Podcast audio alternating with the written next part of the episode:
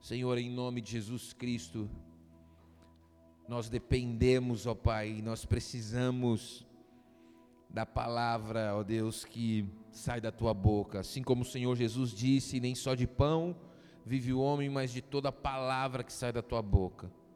Vem alimentar o nosso espírito nessa noite com a tua palavra, vem alimentar a nossa alma. Que a tua verdade, ó Deus, possa encontrar, ó Deus, o nosso coração nessa noite. Que todas as mentiras caiam por terra e que em nome de Jesus o Filho seja glorificado.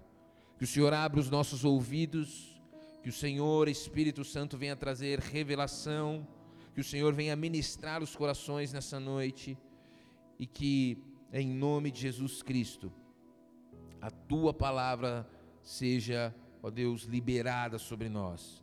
O poder da tua palavra seja liberado sobre nós. Senhor, em nome de Jesus Cristo nós oramos. Te agradecemos, ó Pai, em nome de Jesus. Amém e amém. Se você quer dar uma salva de palmas ao Senhor.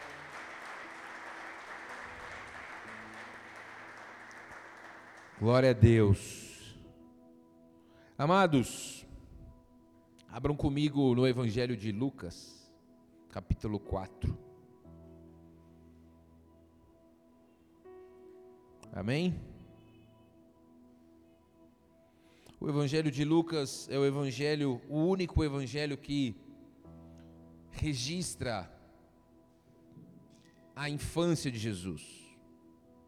A palavra diz que Jesus ali, no capítulo 2, o Evangelho de Lucas fala que Jesus no templo estava ensinando os senhores da lei, os mestres da lei. Então, eu sei que alguns autores se aventuraram em ir além do que está nos evangelhos.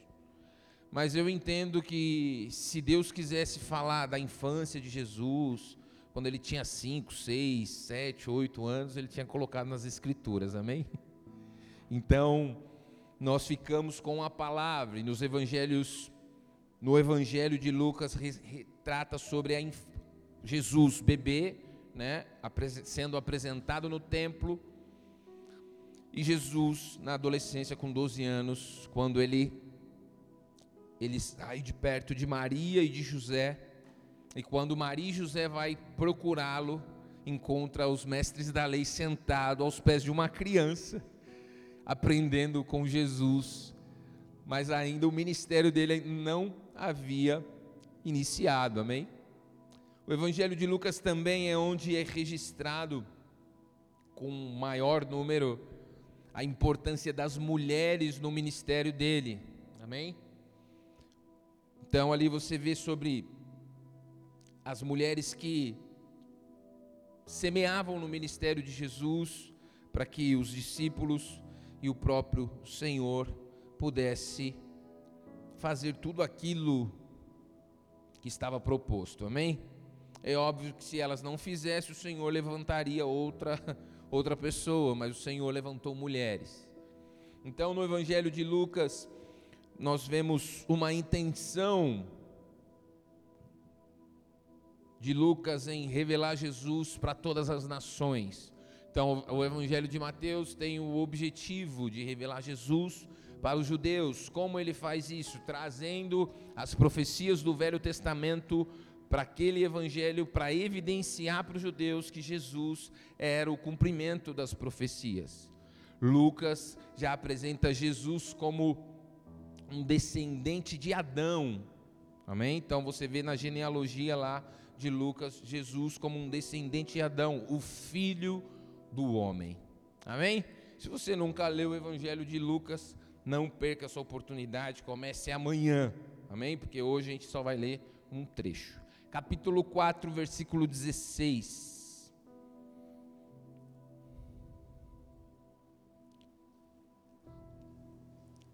Evangelho de Lucas, capítulo 4, versículo 16. Diz assim: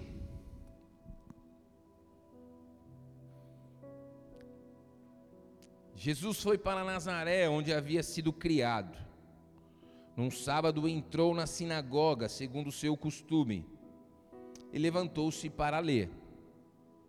Então lhe deram o livro do profeta Isaías, e abrindo o livro, achou o lugar onde está escrito: O Espírito do Senhor está sobre mim, porque ele me ungiu para evangelizar os pobres, enviou-me para proclamar libertação aos cativos e restauração de vista aos cegos, para pôr em liberdade os oprimidos e proclamar o ano aceitável do Senhor.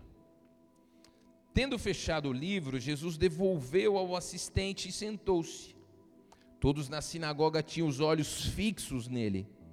Então Jesus começou a dizer: Hoje se cumpriu a escritura que vocês acabam de ouvir. Todos davam testemunho dele e se maravilhavam das palavras cheias de graça que lhe saíam dos lábios. E perguntavam: Não é este filho de José? Não é este o filho de José? Então Jesus disse: Sem dúvida vocês citarão para mim o provérbio: Médico, cure-se a si mesmo. Dirão: Tudo o que ouvimos que você fez em Cafarnaum, faça-o também aqui na sua terra. E Jesus prosseguiu: De fato, afirmo a vocês que nenhum profeta é bem recebido na sua própria terra. Na verdade, lhes digo que havia muitas viúvas em Israel no tempo de Elias, quando o céu se fechou por três anos e seis meses, reinando grande fome em toda a terra. E Elias não foi enviado a nenhuma delas a não ser a uma viúva de Sarepta, de Sidom. Havia também muitos leprosos em Israel nos dias do profeta Eliseu, e nenhum deles foi purificado, a não ser Naamã, o sírio. Todos na sinagoga, ouvindo estas coisas, se encheram de ira. E levantando-se, expulsaram Jesus da cidade e o levaram até o alto monte, sobre o qual a cidade estava edificada, para que de lá pudessem atirá-lo abaixo. Jesus, porém, passando pelo meio deles, foi embora. Amém? Então, como já foi dito, é o único evangelho que registra um detalhe, um pequeno detalhe, um acontecimento, uma narrativa de quando Jesus era adolescente, amém? 12 anos.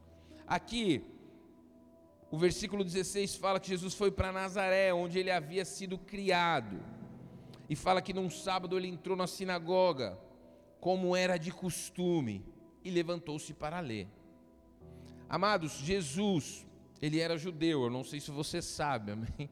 Jesus era judeu. Então, no sábado, Jesus ia ao templo.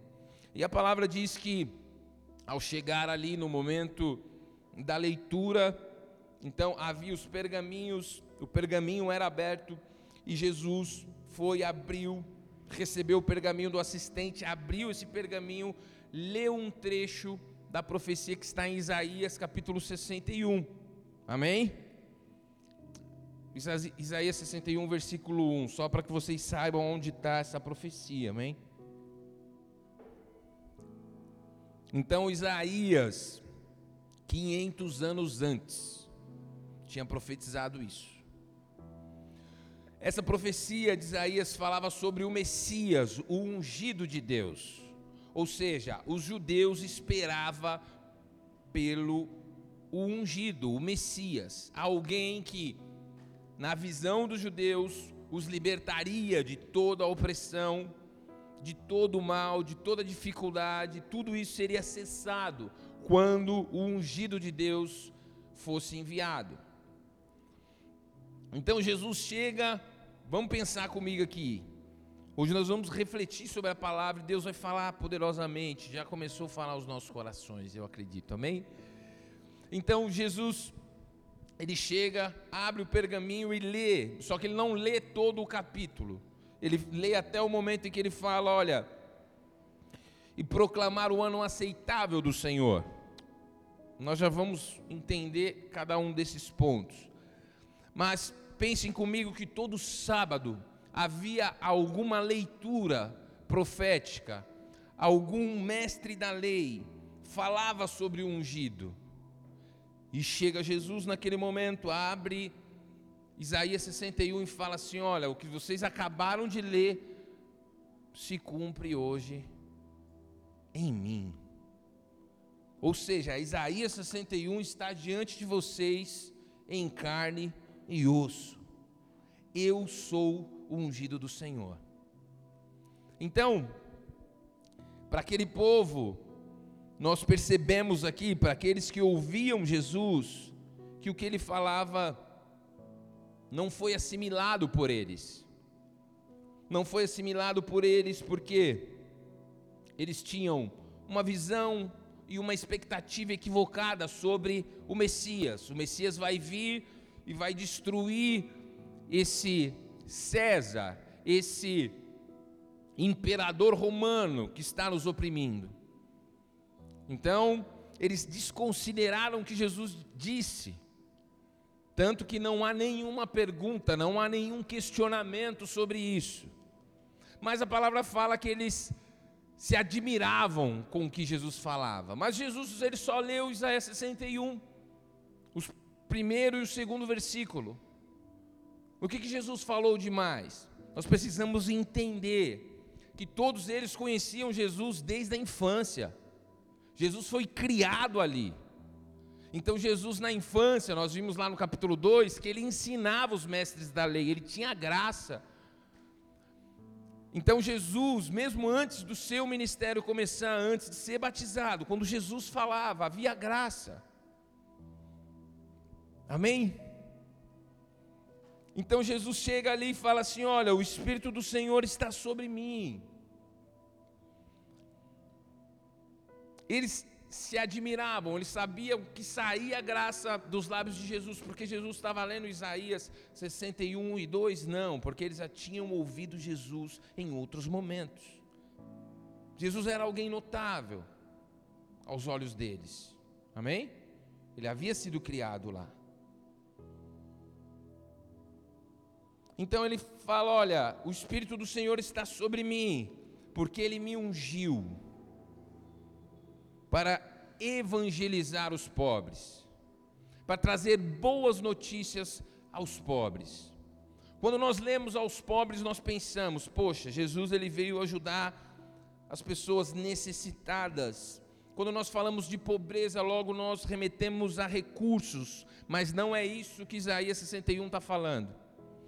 Isaías 61 e Lucas capítulo 4 está falando da pobreza cuja qual Jesus se refere no Sermão do Monte. Bem-aventurado, felizes os pobres em espírito. Quem são os pobres em espírito? Aqueles que sabem que sem Deus eles não conseguem ser felizes, eles não conseguem fazer a vontade de Deus. Sabe quando eu sou pobre de espírito? é quando eu estou diante de uma situação em que alguém me faz um mal tão doloroso, tão difícil de perdoar, que eu não consigo perdoar. Nesse momento, eu olho para os céus e falo: Senhor, eu não consigo. Nesse momento, eu estou expressando a minha pobreza de espírito. Porque se por outro lado eu fosse abastado de espírito, eu teria, traria comigo a capacidade de perdoar qualquer um que me fizesse qualquer tipo de mal. Mas como eu sou um pobre de espírito, eu consigo perdoar determinadas coisas, outras eu não admito. E Jesus está falando, o Espírito me ungiu. O que, que Jesus está falando? eu tenho uma autorização do Espírito Santo, eu recebi poder do Espírito Santo. Eu sou o ungido de Deus, eu sou o Messias. E eu vim trazer boas notícias para aqueles que reconhecem a sua pobreza de espírito.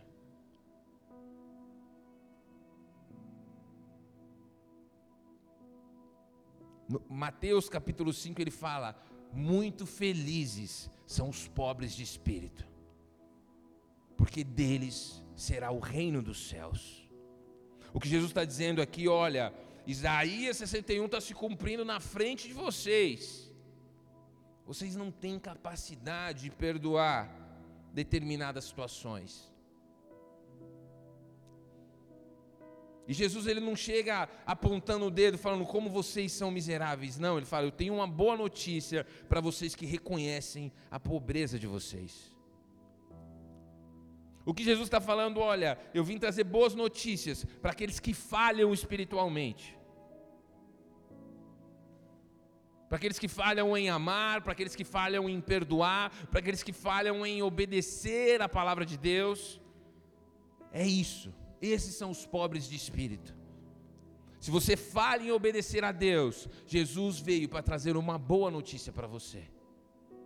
Ele veio obedecer a Deus no teu lugar e liberar sobre a tua e sobre a minha vida a graça para que nós também possamos obedecer a Deus.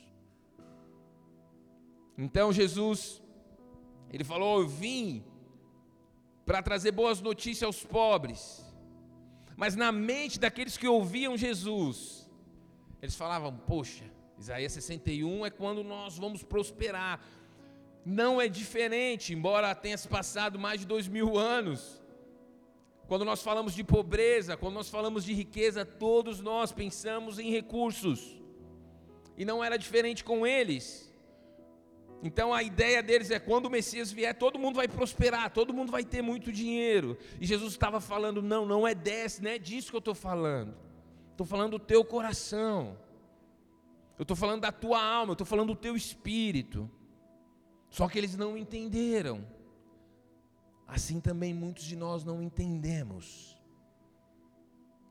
Nós estamos aqui diante daquele que é o ungido de Deus. Ah, o pastor é ungido de Deus. Não. Eu tenho uma unção do santo, assim como você também tem. Conforme as escrituras diz lá em 1 João, vós tendes a unção do santo. Mas quem é o ungido de Deus? Que nós começamos aqui o Salmo capítulo 2. Eu estabelecerei o meu rei sobre o meu santo monte, o meu ungido é Jesus.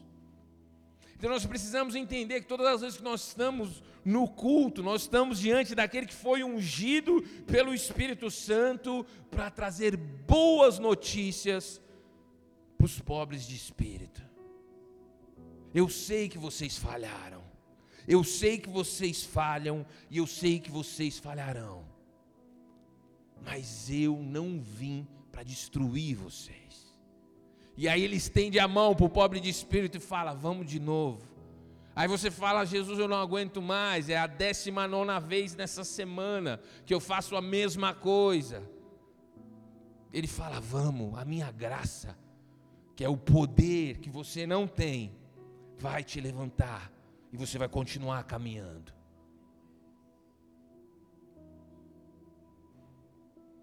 Nós precisamos entender que a boa notícia, ela só vem para aquele que reconhece a sua pobreza de espírito.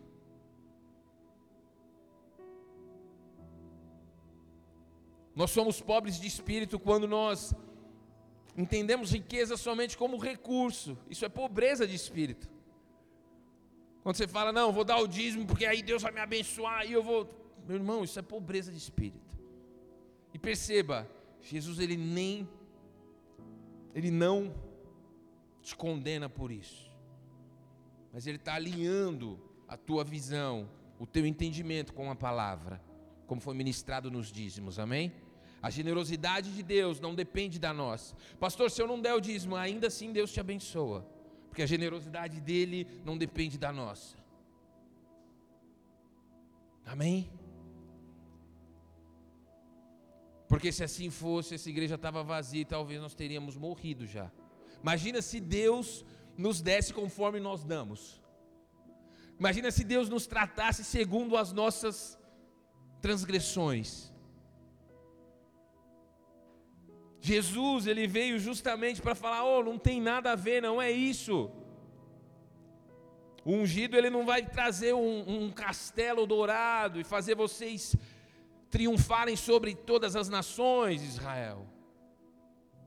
O ungido vem trazer boa notícia para você. Vamos aqui no, no, no contexto, para você que não consegue guardar os dez mandamentos, judeu. Você sabe o que tem que ser feito, você não consegue, você quebra os mandamentos. Eu vim trazer uma boa notícia para você. A esperança, a graça, e agora você vai conseguir por causa de mim. Primeiro Jesus ele vem e cumpre, ele fala: "Tá bom, você não faz, eu fiz por você. Agora vamos embora". E aí as pessoas falam: "Pastor, mas não tem que se arrepender, meu irmão. O arrependimento se não nascer da bondade de Deus, ele não é verdadeiro. Se você se arrepende por medo de Deus, em algum momento ou outro, você vai descobrir que o seu arrependimento, ele é uma falácia. Então é porque ele me ama. É por isso que eu me arrependo. Como pode a décima nona vez na semana que eu faço a mesma coisa? Eu peço perdão, ele me estende a mão, ele me levanta e fala: Vamos, pobres de espírito. Mas o problema é quando nós esquecemos que nós somos pobres de espírito. E quando nós nos esquecemos, quando nós começamos a esconder as nossas mazelas. Nós nos tornamos religiosos. Aqueles homens, eles não entendiam o que Jesus estava dizendo. Muitas vezes nós estamos na igreja e não entendemos o que está sendo ministrado, porque o nosso coração está se endurecendo, estamos nos tornando como aqueles mestres da lei, religiosos. Jesus ele disse, ele deu um exemplo nos evangelhos, ele falou assim: subiu dois homens para orar, um batia no peito e falava: "Tem misericórdia de mim, eu não sou digno nem de levantar a cabeça". E chorava, reconhecia a miséria que havia no coração dele. E o outro falava: Eu te louvo porque eu dou os dízimos, porque eu não sou como os demais pecadores. E Jesus fala: Quem saiu justificado de lá? E Jesus fala: aquele que se ajoelhou, chorou e se arrependeu. O problema é que muitas vezes nós estamos no outro lado. Nós já sabemos, ah, isso aí que o pastor vai pregar, eu já sei.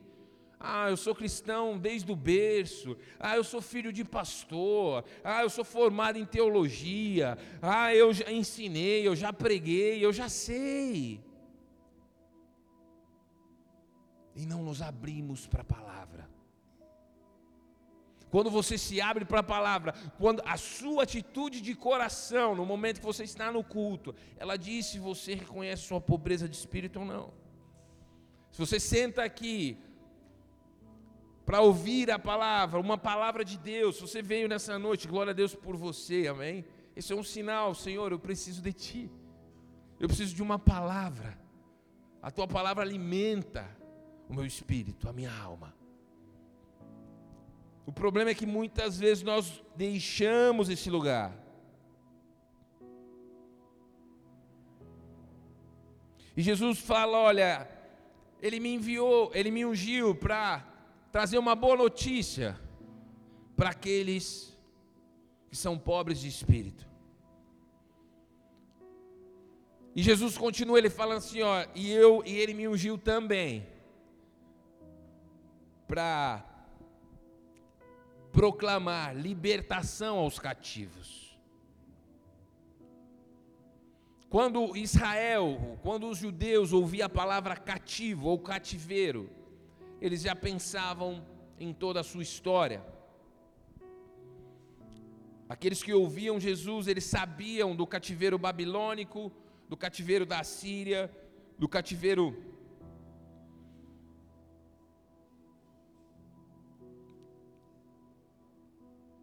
que eles sofreram durante toda a sua história. E eles estavam esperando o Messias, o ungido de Deus, ser enviado, ser revelado para tirar eles da opressão que Roma exercia sobre eles. E Jesus está falando, ele me ungiu para proclamar liberdade, vocês estão livres do cativeiro de vocês. Meu amado, toda vez que você vem ao culto, é como se Jesus abrisse o pergaminho e falasse: O Senhor me ungiu, o Espírito Santo me ungiu, para que eu proclamasse boa notícia aos pobres de espírito e para que eu abrisse o cativeiro daqueles que estão aprisionados. Tem algo que te prende nessa noite? Talvez você não identifique, e eu estou aqui como um servo do Senhor para te ajudar a identificar. Tem um pecado cujo qual você não se arrepende, que você vive cometendo, cometendo, cometendo, e não consegue se arrepender. Você vem, ouve a palavra e fala: Eu preciso parar com isso. Eu vou lá na frente para os diáconos orarem por mim, para o pastor orar por mim, porque eu preciso parar de fazer isso. Aí você vem, recebe oração, passa um tempo, você está lá de novo fazendo a mesma coisa. Isso é uma das evidências do cativeiro. Jesus ele falou que aquele que comete o pecado, ele se torna escravo do pecado, ou seja, ele é aprisionado num cativeiro. Por mais que ele ame Jesus, por mais que ele conheça a palavra, por mais que ele exerça alguma função importante na igreja, podem haver líderes dentro de cativeiro nessa noite. Mas o Senhor ungiu, o Espírito ungiu o nosso Senhor Jesus para abrir o cativeiro nessa noite. Se arrependa dos seus pecados peça perdão e fala: Senhor, é o Senhor que tem o poder, é o Senhor que tem a unção, é o Senhor que tem a, autorização dos céus para me tirar desse lugar que eu estou. Eu não sei qual é o cativeiro que você está, mas Jesus veio para proclamar liberdade. Livre. Se o Filho vos libertar, sereis verdadeiramente livres. Se você conhecer a verdade, ela te libertará.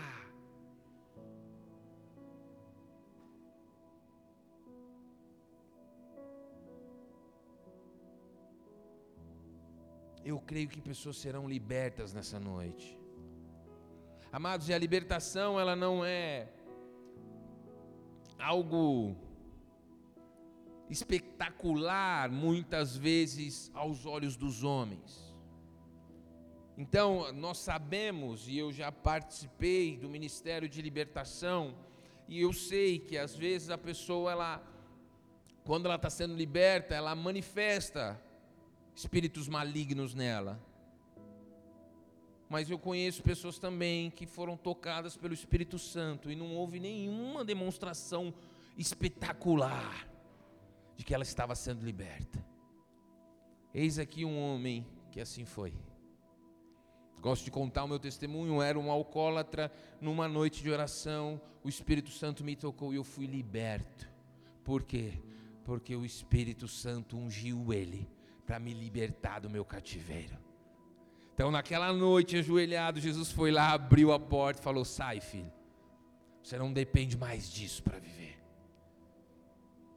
E desde 2006, eu sou liberto do alcoolismo. Amém? Você se alegra comigo nisso, dá uma salva de palmas ao Senhor Jesus.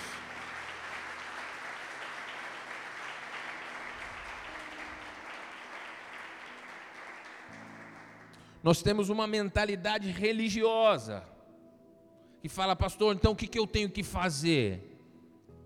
Você precisa crer. Examine o seu coração nesse momento, se você crê em tudo aquilo que está sendo ministrado nessa noite. Se você não crê, seja sincero, porque o salmista disse: Deus ama a verdade no íntimo. Deus ele não quer que você fale amém toda hora. Ele quer que você creia de coração. E se você não crê, Senhor, eu sei que essa é a tua palavra, eu sei que isso é o melhor para mim, mas ó, na real, tô crendo não. Me ajuda. Deus ele não tem problema com as nossas limitações. Amém?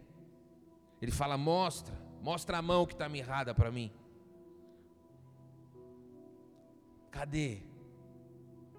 Cadê o seu problema? Ele quer ver. Cadê a sua incredulidade? Você não crê? Cadê? Mostra para mim. E eu vou mudar isso. O Espírito do Senhor ungiu Jesus para que nessa noite você fosse liberto do seu cativeiro.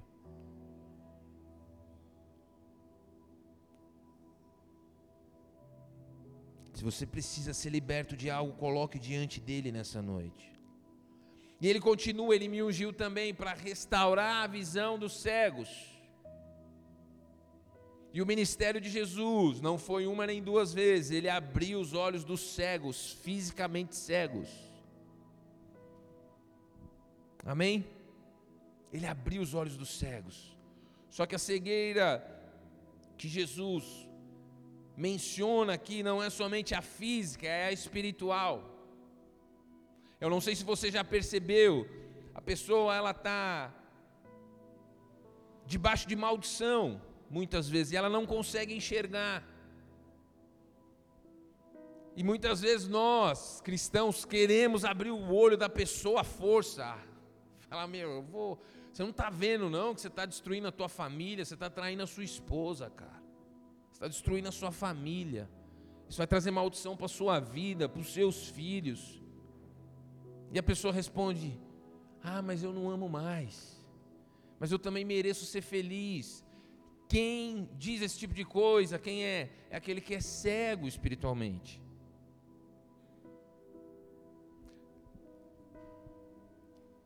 Perceba, você pode estar numa condição de cegueira e não perceber. a opressão espiritual, a falta de arrependimento, ela pode trazer consigo cegueira.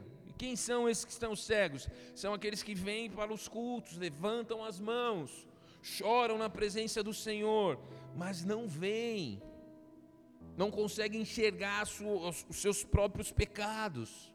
Logo, eles não conseguem se arrepender, logo, eles estão morrendo espiritualmente.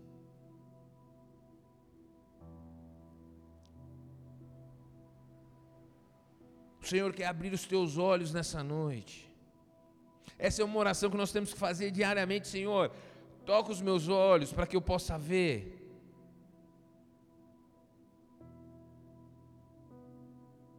Aonde eu estou ofendendo, Senhor? O que está me afastando da tua presença?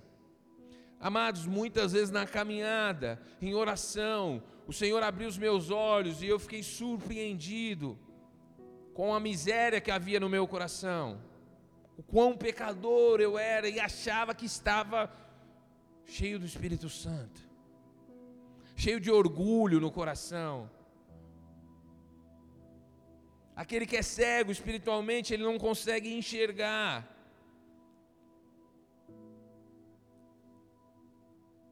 as suas mazelas, as suas misérias, as suas, os seus pecados. E algo que o Espírito Santo pede para eu dizer essa noite: não adianta, não adianta, você vai ter que perdoar, por mais difícil que seja, você precisa perdoar. Porque quando você olha para a cruz, você vê o Filho de Deus dilacerado, para perdoar você. Pastor, mas é muito difícil. Sim. É por isso que Deus ungiu o filho, para que o filho nos capacitasse. Assim como nós perdoamos aos nossos devedores, perdoe as nossas dívidas.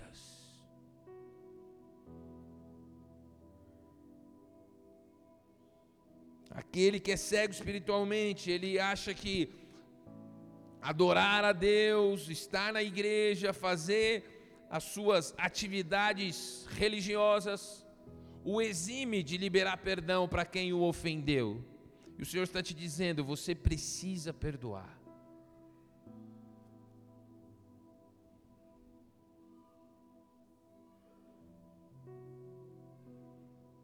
E nele está toda a capacidade que você precisa. Deus sabe que você não consegue. Tem duas pessoas aqui nessa noite, uma mulher e um homem. que enquanto você não perdoar, sua vida espiritual estará travada.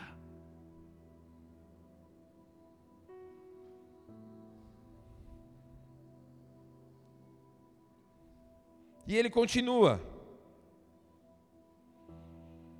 O Espírito do Senhor me ungiu para pôr em liberdade os oprimidos. Nós falamos de opressão outro dia aqui, amém? Quem estava aqui, levanta a mão. Quem ouviu na célula. Opressão é quando você se submete a alguém por meio da força. Isso não tem nada a ver com o Evangelho. Onde há opressão, não há Evangelho. O Evangelho é a cura para toda opressão, seja ela religiosa, seja ela política, seja ela no seu lar, seja ela espiritual. Jesus está falando: olha, eu vim para trazer liberdade para aqueles que são oprimidos. E tem uma palavra específica, uma palavra de conhecimento nessa noite específica para a igreja há uma pessoa aqui que ela tem sido opressa por um espírito de morte, de suicídio. Mas o Senhor te trouxe nessa noite, porque o Espírito de Deus ungiu o nosso Senhor para proclamar: seja livre desse espírito nessa noite. Você que ouve, ouve, não é há um mês, não é há um ano, tira a sua vida, resolve esse problema. Jesus vem arrancar essa voz da tua mente nessa noite. Ele vem proclamar liberdade. Você está livre de toda opressão espiritual nessa noite. Você que está sendo oprimido por esse espírito de suicídio e de morte.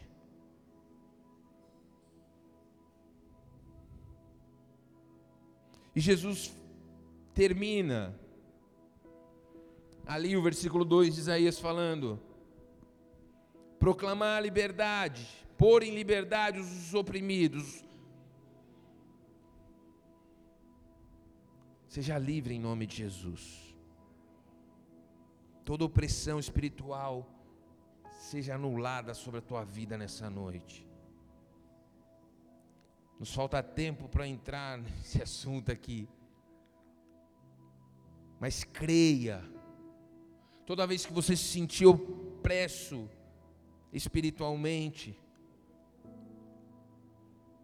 Lembre-se que o Senhor, Deus, ungiu o teu Senhor para quebrar toda opressão. Jesus, vem quebrar toda opressão sobre a minha vida. Vem tirar toda a opressão dos meus ombros. Vem tirar toda a opressão que está na minha, ao meu redor, na minha casa.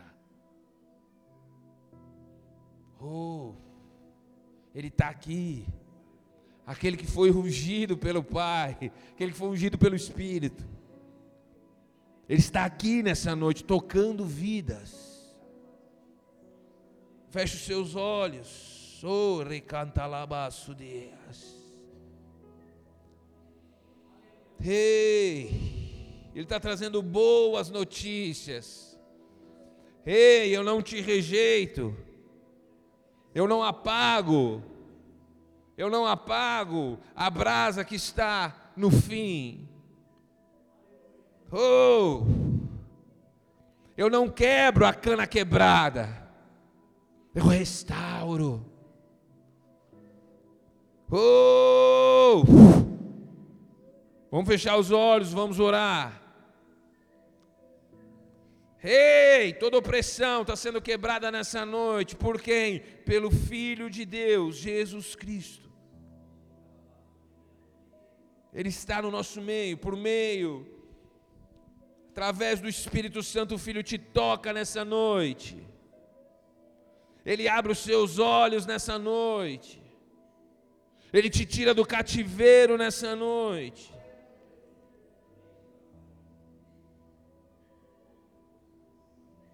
Aleluia. Pode acender as luzes. Aleluia, aleluia. Dá uma salva de palmas ao Senhor.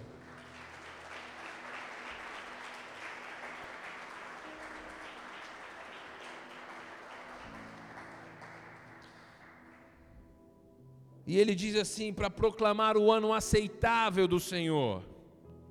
O que é o ano aceitável do Senhor? Eu vou fazer isso rapidamente, vou explicar.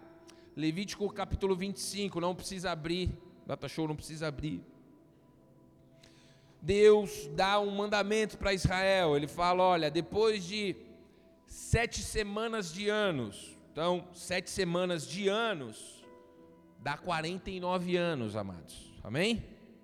E Deus fala assim: ó, no quinquagésimo ano, vocês vão proclamar o ano aceitável do Senhor, ou seja, o ano de, do jubileu. Então o que, que acontecia em Israel? Em Israel, às vezes, tinha um judeu que passava do limite, gastava mais do que tinha. Tinha judeu que gastava mais do que tinha, desobedecia a Deus e acabava se tornando escravos para pagar a sua própria dívida. E no ano do jubileu, todas as dívidas eram perdoadas. No ano do jubileu, aquele que era escravo era liberado. No ano do jubileu, se você tinha vendido uma terra para pagar uma dívida, essa terra voltava para você. Só que o povo de Israel, os judeus, falharam em cumprir esse mandamento. Eu não sei se vocês já ouviram falar no Shemitah, no ano de jubileu, e eu não sei se você percebe que nós não falamos muito disso. Porque o Shemitah e o ano de jubileu, eles se concretizam na pessoa de Jesus Cristo.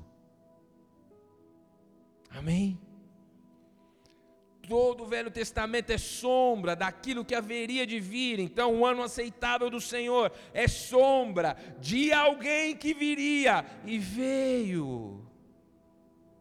Jesus está falando, ó, está diante de vocês hoje aqui, lá, né? Jesus lá no templo, está diante de vocês hoje o ano do jubileu.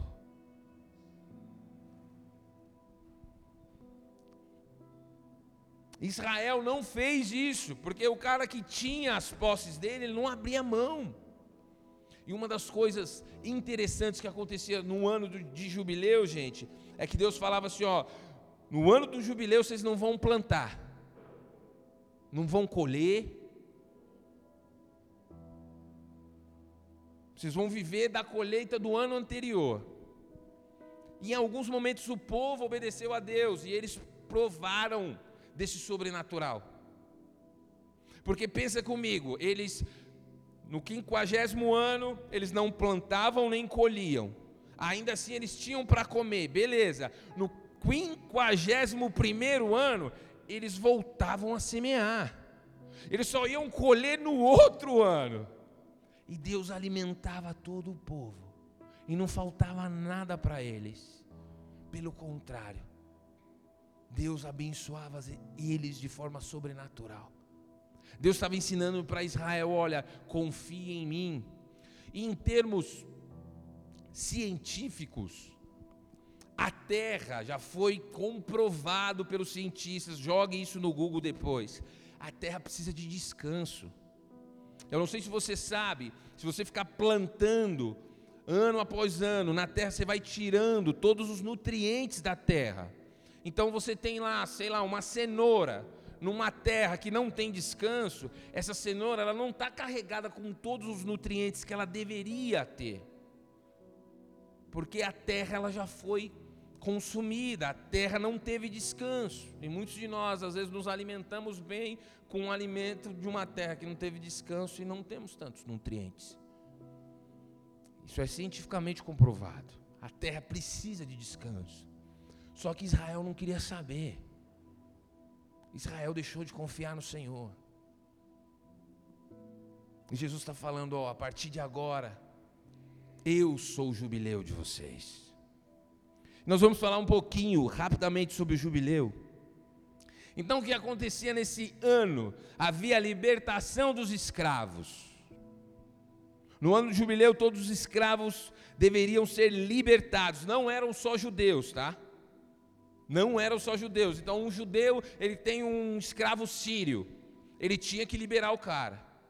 Por quê? Porque Deus falou: vocês foram escravos no Egito, vocês sabem o que é escravo, liberem eles.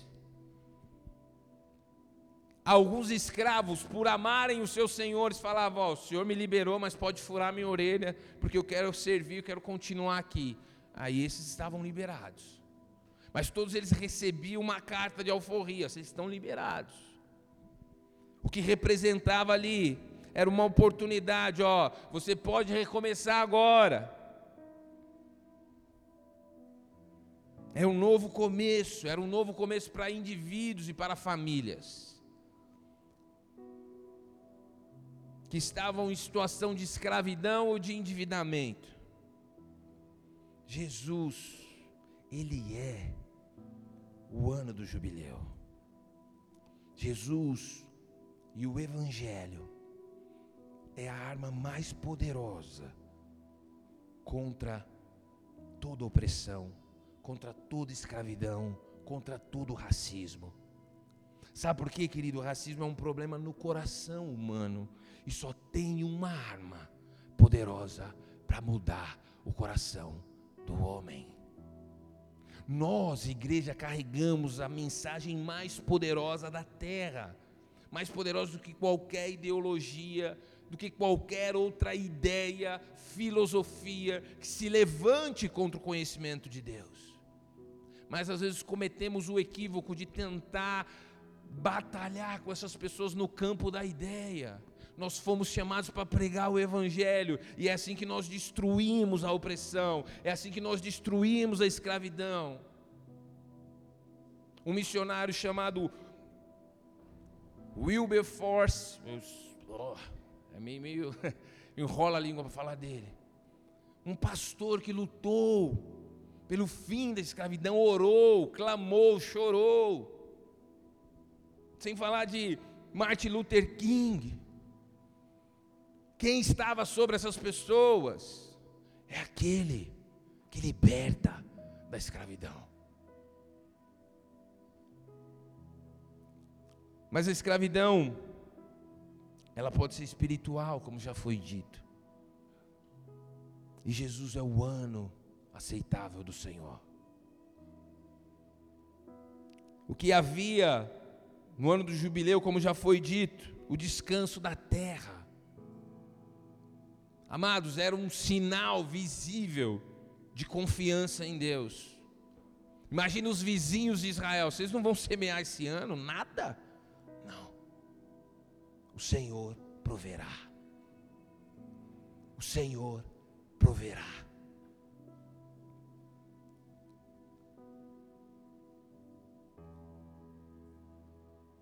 Restauração das propriedades. Então, por um evento que não foi premeditado, alguém perdeu a casa dos seus pais, aquilo voltava. Ou seja, restituição. Meu amados, resumindo o que eu quero dizer para você, Jesus é o ano do jubileu. Nele nós temos libertação ele é o nosso descanso, Ele é o nosso restaurador, Ele é quem cancela as nossas dívidas. No jubileu, todas as dívidas contraídas deveriam ser perdoadas. Isso ajudava a evitar o endividamento excessivo do povo. Jesus cancela todas as nossas dívidas.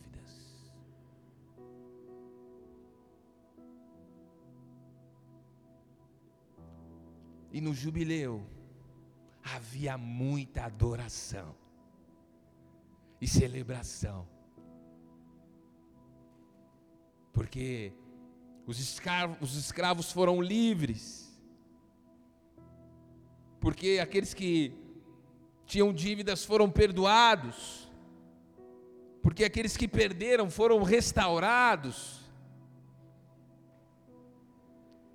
E porque aqueles que semearam durante muito tempo, agora, agora poderiam descansar. Jesus é muito maior do que te contaram. Jesus é muito maior e mais poderoso do que qualquer um de nós experimentamos. E aqueles homens, eles se admiravam com a graça que saía dos lábios de Jesus. Jesus poderia estar contente com aqueles homens. Mas nós vemos nos versículos posteriores que não era esse o caso. Sabe o que, esses homens estavam falando? Ninguém fala como ele. Sabe quando todo mundo para para ouvir uma pessoa. Era assim, nós vimos ali os olhos fixos em cada palavra. Eles se admiravam com as palavras. Ainda assim, isso não agradou Jesus. Porque Jesus não quer que nós achemos bonito o que ele fala. Ele quer que nós creiamos no que ele disse. Muitos de nós achamos, ah, eu acho linda essa pregação, eu acho linda essa passagem. Isso não impressiona Jesus, não é esse o objetivo. Não foi por isso que Jesus leu ali. E o que, que Jesus fala na sequência, após ouvir os elogios deles?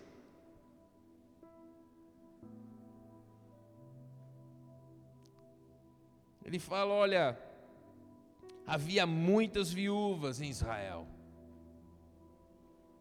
Mas aprove Deus socorrer apenas uma, e nem era de Israel. Ela era de Sarepta. Mas vamos voltar um pouco. Podemos voltar um pouco? Amém? Eles achavam que Jesus dizia bonito. E aí eles falam assim: Poxa, mas ele não é o, o filho de José? Nós não vimos ele crescer aqui? E Jesus, já conhecendo o coração do homem, ele falava: Olha, ele disse: Olha, vocês vão me dizer um ditado. Porque você não cura a si mesmo. Doente, porque você não cura a si mesmo. E isso se cumpre lá na cruz. Quando o bandido olha para ele e fala assim: Olha, salvou todo mundo e não pode salvar a si mesmo. E Jesus fala mais uma vez, ele vai e continua e fala assim: Vamos ler aqui para não esquecer, gente.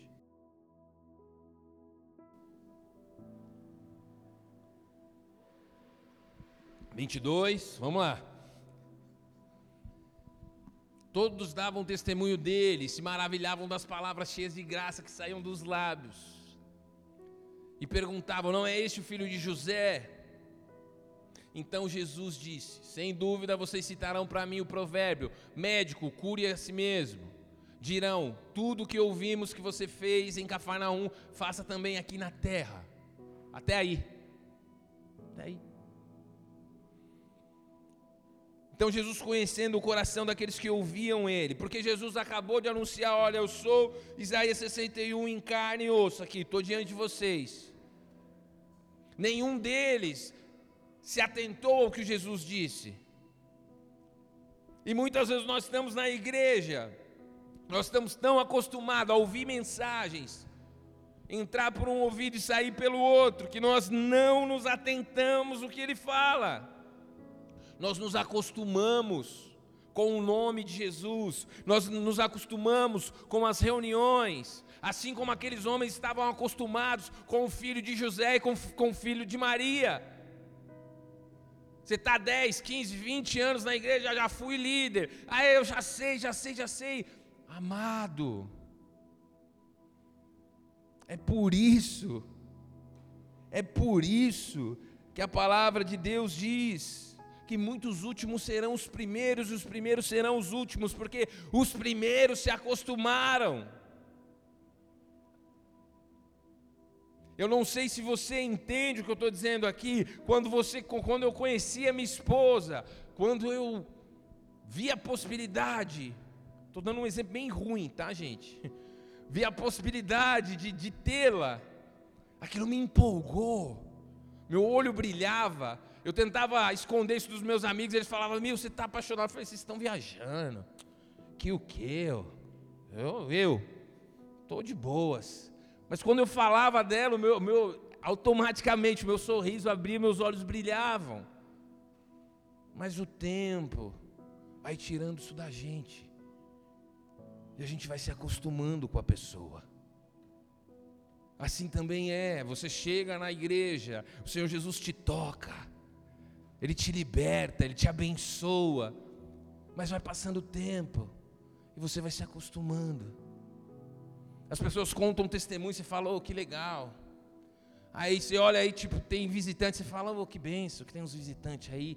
Tomara que vá alguém lá que eu estou cansado. Eu não vou não. Dá boas-vindas. Assim como eu disse, dei um exemplo de um relacionamento conjugal. Eu, como marido, eu preciso fazer alguma coisa para que isso volte. Para que eu tenha alegria em vê-la, alegria em estar com ela. Assim a igreja precisa, a noiva, a igreja é a noiva. Ela precisa ter expectativa. Hum, ele vai estar aí hoje. Na hora que começar o louvor, ele vai entrar. Na hora que começar o louvor, a presença dele vai vir. Aquela mesma presença que me tirou do inferno na primeira vez. Aqueles homens estavam acostumados com ele. Jesus não era grande coisa para eles. Jesus era o filho de José. E Jesus continua nos versículos posteriores. Ele fala assim: olha, Jesus já sabia o que tinha no coração dele, eu sei o que vocês vão dizer. No versículo 20, 23. Então Jesus disse: Vocês estarão, médico. E aí ele fala aqui, ó, Cafarnaum. Tudo que ouvimos que você fez em Cafarnaum, faça também aqui na sua terra. O que, que eles queriam ver? Pirotecnia. Eles queriam ver fogo descendo do céu. Perceba, amados, eu não contei isso, mas é importante. Jesus tinha acabado de sair do deserto.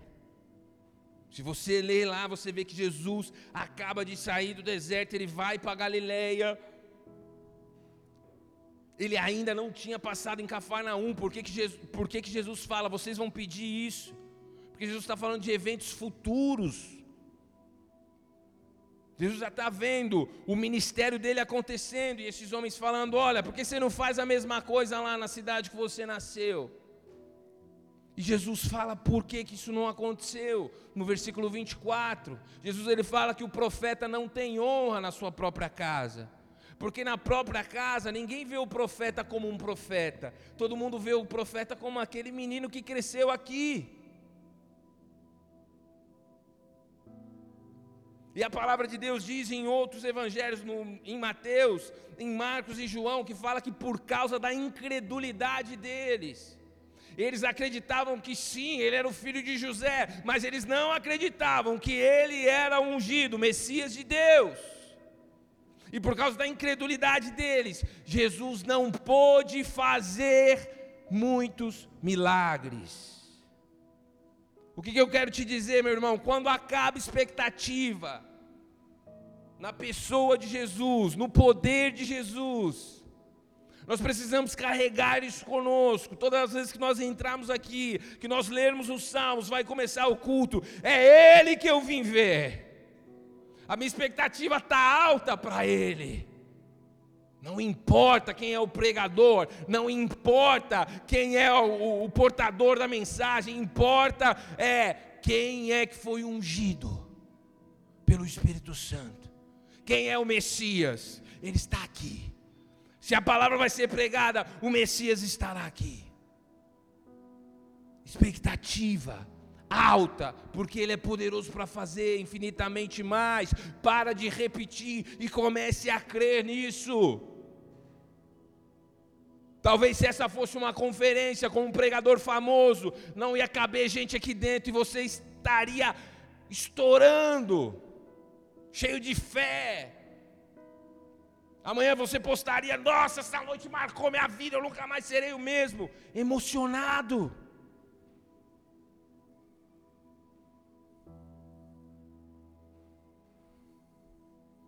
Nós somos emocionados muitas vezes. expectativa tem que estar nele. O Espírito Santo ungiu o nosso Senhor. E aí Jesus continua e ele fala assim: Havia muitas viúvas. Vai lá.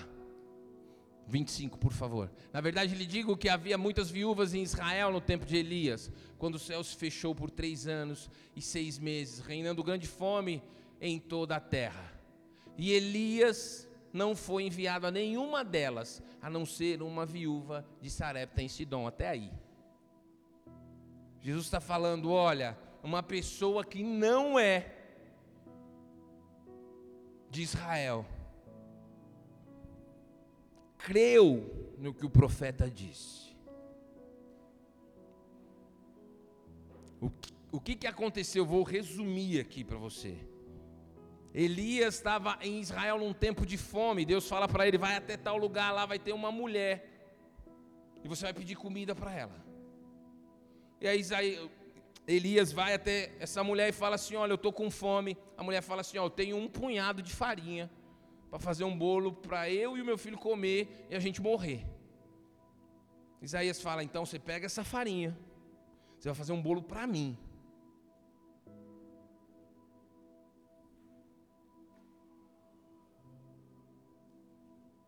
E aquela mulher que não era judia, aquela mulher que não era descendente de Abraão, a mulher falou assim: Eu vou fazer conforme a tua palavra. E Elias fala para ela: Olha, e não vai faltar azeite e nem farinha na sua casa. Ela fez o bolo, ele comeu. E a palavra fala que ela fechou as portas, chamou os filhos e foram na vizinhança pegar vasilha, porque não parava de brotar farinha da panela e azeite. Sabe o que isso quer dizer, meu amado? Às vezes Deus quer fazer um milagre aqui. Às vezes o pastor ou um pregador ou alguém está ministrando, usado pelo Espírito Santo, para que um milagre aconteça. Sabe quem crê? Geralmente quem está vindo na igreja a primeira vez. Quem é da igreja? Quem é de Israel? Ah, será? Essa mulher, ela creu. E ela nem era de Israel. E Jesus continua dando um exemplo. Ele fala: Eliseu, no ministério de Eliseu houve um leproso. Havia muitos em Israel. Só que quem foi curado? Foi Namã, o sírio. Porque o profeta falou: vai lá, mergulha sete vezes no rio. Muitas vezes Deus vai usar o teu líder, o teu pastor, para te dar uma direção. Mas como você não entende, você não entende que não diz respeito ao seu pastor, ao seu líder, mas sim ao Espírito Santo, você não obedece. Eu lembro que uma vez, uma diaconisa da casa, ela não está aqui hoje, ela chegou e falou assim: eu era líder de célula, e ela falou assim: Olha, eu não estou conseguindo dormir, à noite eu sinto como se alguém me enforcasse, depois que eu acordo, eu não consigo mais dormir. Eu ouço barulho de gente correndo nos corredores. Outro dia tinha barulho debaixo da minha cama. E eu falei, Jesus Cristo, o que eu falo para essa mulher? Falei, Senhor, falei, é mesmo, complicado, hein? Como é que resolve isso? Falei, vamos orar. Eu orei com ela. O Espírito Santo falou assim: ó, pede para ela ungir o quarto dela, ler determinadas porções da Escritura e chamar minha presença lá. A pessoa falou que nunca mais teve esse problema, ela fez. Agora, amados, eu tinha essa receita dentro de mim, isso veio de mim? Não. O Espírito Santo trouxe isso para ela. E ela falou assim: depois daquela noite, nunca mais. Uma vez orando, como diácono em Itapsirica da Serra, orando por um menino, eu coloquei a mão na barriga dele, eu falei assim: ó, agora você vai dormir. Esse menino, depois de meses, ele me procurou, falou assim: ó, preciso tomar um café com você. O menino nunca tinha dormido uma noite inteira na vida dele. Ele passou a dormir. Porque, ah, o Ael chorou, não, é o Espírito É o Espírito Santo, aquele que ungiu o Senhor Jesus, que tocou nele e libertou ele. Mas geralmente essas pessoas, elas têm algo em comum, essas duas que eu estou te falando. Eles estavam chegando na igreja, eles criam. O que, que eu estou querendo te dizer? O tempo de igreja muitas vezes endurece o nosso coração traz um certo orgulho espiritual para nós, como aqueles povos, como eles tinham. Meus amados, qual que eram os dez mandamentos? Não vou pedir para você falar que você vai tropeçar algum em outro, mas está lá os dez mandamentos. Não matarás. Quando esse povo, esse povo estava de boas com Jesus, mas quando Jesus compara eles com pessoas que não tinham aliança, eles ficam furiosos. E eles se esquecem do mandamento e querem matar Jesus. Perceba, Jesus estava vindo do deserto, tentado por Satanás, onde Satanás falou assim: ó, se joga aqui de cima, que os seus anjos vão dar ordem ao teu respeito, não é isso que diz a palavra? Agora estava Jesus de novo, na beira de um penhasco, mas dessa vez tinha gente querendo jogar ele. Por quê? Porque Jesus falou: olha, não se apeguem demais ao fato de vocês serem filhos de Abraão, serem judeus. O que isso quer dizer para nós? Não se apeguem ao fato de vocês serem evangélicos, participar da igreja, serem batizados. Se vocês não crerem, eu chamarei outros que vão crer.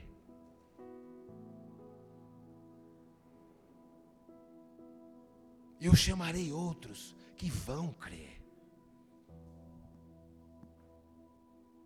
E Jesus fugiu daquele lugar porque aqueles homens, ao ser comparados com pessoas do mundo, eles se ofenderam. Eles estavam dispostos a quebrar um mandamento, eles queriam matar Jesus. Para eles era uma ofensa ser comparado com uma viúva de Sarepta e com um homem, um leproso da Síria. O fato de você estar na igreja, dos seus pais serem cristãos, de você ter se batizado, de você ter feito mergulho na palavra, de você ser obreiro, ser líder de célula, diácono, pastor, presbítero, isso não impressiona o nosso Deus.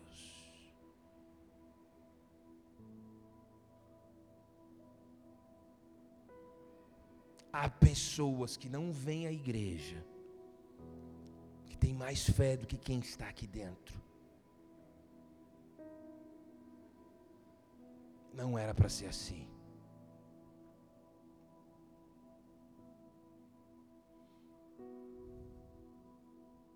A familiaridade com a mensagem, com a religião, tem roubado a nossa expectativa. Mas o Senhor quer colocar em nós nessa noite expectativas mais altas do que nós já tivemos. Ele é o nosso libertador.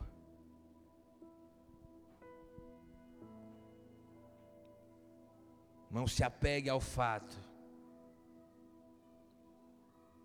Comece a renovar a sua aliança, o seu relacionamento.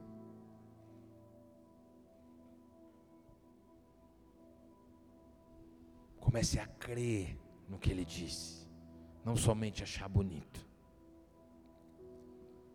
Eu creio que Deus nos chamou nessa noite para abrir os nossos olhos, para abrir cativeiros, para te trazer uma boa notícia,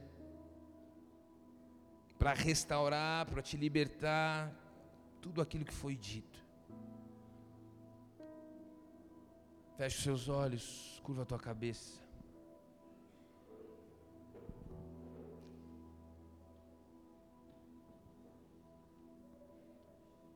Há dois tipos de pessoa aqui nessa noite. Aqueles que precisam experimentar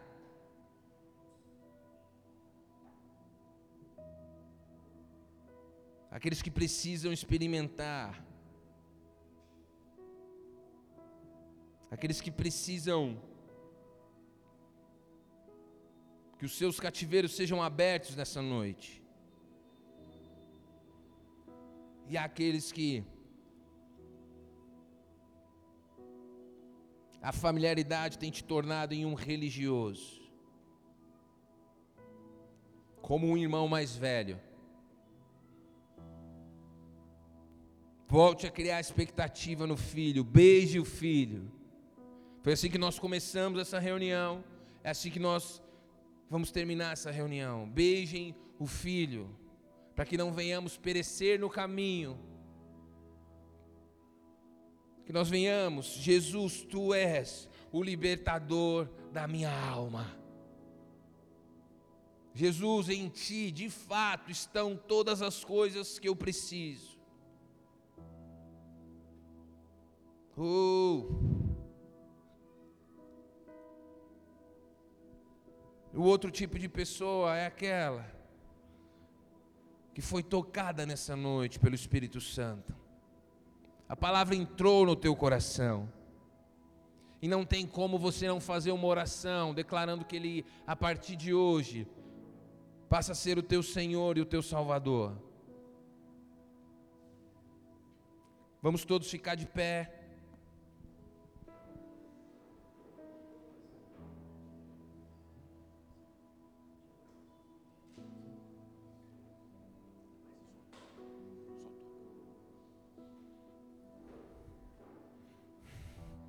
No ano do jubileu havia celebração. Israel celebrava a fidelidade de Deus. Israel adorava. Quando eles fizeram, infelizmente muitas, muitos jubileus não foram celebrados. Mas ele, o, o jubileu ele não precisa ser celebrado hoje, como um dia, uma data, um ano específico.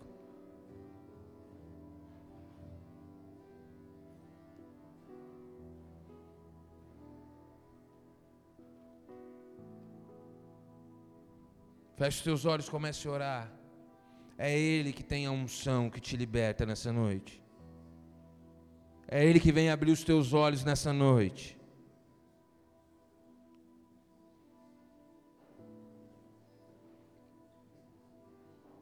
De fato, Jesus, Tu tens tudo, Tu és tudo, Tu és incomparável.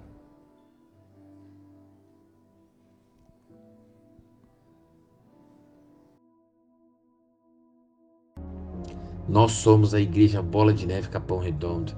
E se essa mensagem te abençoou, nos ajude a espalhar as boas novas de Jesus Cristo, compartilhando o link dessa mensagem com o máximo de pessoas possíveis e nas suas redes sociais. Também te convidamos para os nossos cultos presenciais, que acontecem aos domingos às 19 horas e às quintas-feiras às 20 horas. Esperamos por você. Que Deus o abençoe.